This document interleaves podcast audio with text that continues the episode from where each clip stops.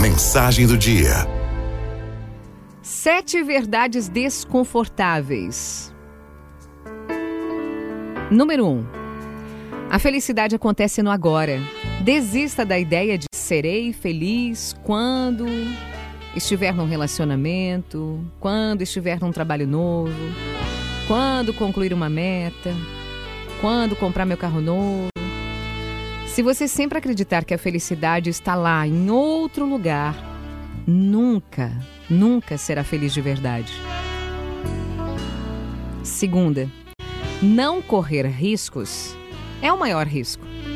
É preciso arriscar fracassar para ter sucesso.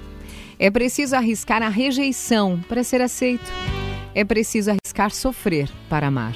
Se você está sempre evitando riscos, corre o risco de não viver nada. Verdades desconfortáveis número 3. Vencedores também desistem.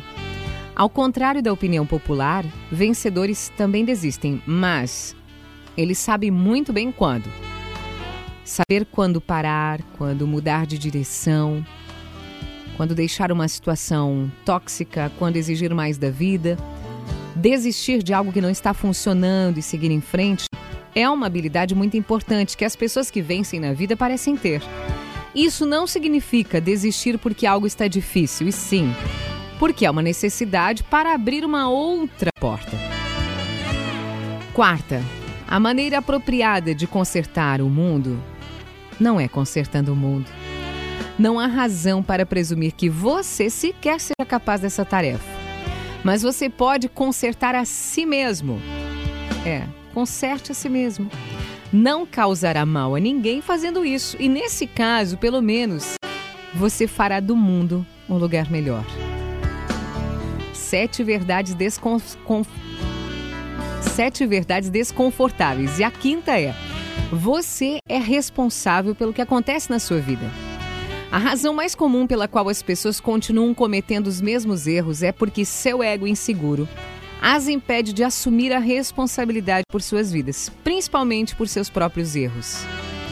Fazer autoanálises críticas, trazendo a responsabilidade para você, significa que você se importa mais com seu futuro, com seu progresso e as pessoas ao seu redor do que apenas proteger seu ego.